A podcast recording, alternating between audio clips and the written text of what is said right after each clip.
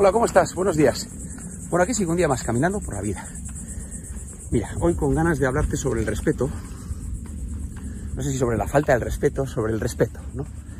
Hay muchas definiciones sobre ellas, sobre la palabra respeto. Yo, no sé, me quedo con la idea de que es eh, la consideración, ¿no? El considerar. Considerar a las personas, considerar las cosas, considerar los animales, considerar la naturaleza, por alguna razón, por alguna cualidad, por lo que sea, ¿no? Y bueno, hay convencionalismo respecto del respeto y, o estándares. No para todo el mundo, no a todo el mundo le afectan las cosas de igual manera. Uno se siente, siente que les faltan al respeto con, con cuestiones que a otros no. Bueno, un mundo no. Pero fijaros, a mí hay un tema que reconozco que me lo tengo que mirar, pero que me da mucha tristeza, ¿no? Cuando estoy en la naturaleza, como me ha pasado ahora, que he ido a mi puentecito de madera, como voy siempre, hoy me encuentro allí, pues a unos señores, señor y señora, ya mayorcitos, desde luego no eran ningunos críos, pegando unos gritos, hablando en voz alta, con sus bicicletas, ocupando todo el espacio.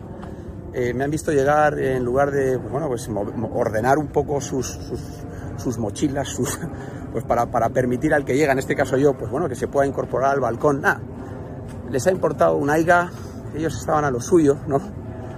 Eh, me han saludado, eso sí, me han dicho good morning.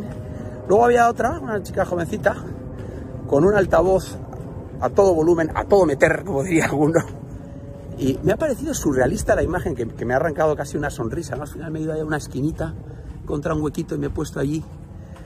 Pero sobre todo la, consideración que yo hacía de su falta de consideración, pero para con ellos mismos, ¿no? Yo decía, joder, es como estar en un templo y de alguna manera es, me, resulta como una, como una agresión, ¿no? Como, como si se estuviera agrediendo eh, un contexto, un entorno que es casi sagrado, yo diría.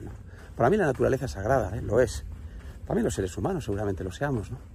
Pero me parece que merece un respeto extraordinario, ¿no? Me, me, da mucha tristeza cuando veo basura, cuando veo, lo he contado muchas veces, pero cuando veo también que en lugar de estar aprovechando el sonido del mar, el sonido de la brisa, de las palmeras que están eh, moviéndose, de, de, todo, de los animales, de los pájaros. Y la gente está con un altavoz allí con una música horripilante, pero bueno, ese es otro tema, ¿no? Dice que sobre gustos no hay nada escrito, aunque hay muchísimo escrito. Eso no puede generar ninguna emoción positiva por, el ruido estridente que provocaba en ese contexto, en ese entorno. No sé, es todo como que digo, parece que es de sentido común, pero no sé, a nadie se le ocurriría, yo siempre, no sé, me voy, me voy a hacer una vocación, en un funeral, ¿no?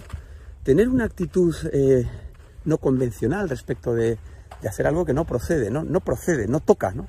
Pues a mí me parece que en la naturaleza no toca muchas cosas y hay gente que se empeña en, llevar allí comportamientos que, no proceden. es un tema de educación, es un tema de falta de empatía.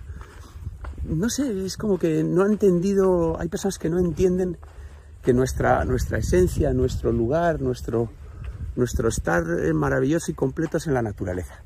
Y están empeñados en, pues eso, en, transgredirlo, agredirlo, mancillarlo, devastarlo. bueno, vamos, que me cabrea mucho. Bueno, sin más, una anécdota, el respeto. Hay que cuidar el respeto. Y respetarnos a nosotros mismos. Bueno, nada más, que tengas un gran día. Como siempre, una reflexión un tanto alocada, que no sé si nos lleva a algún sitio. Seguramente a pensar otras cosas, nada más. Bueno, un abrazo grande. Chao, que tengas un gran día. Cuídate.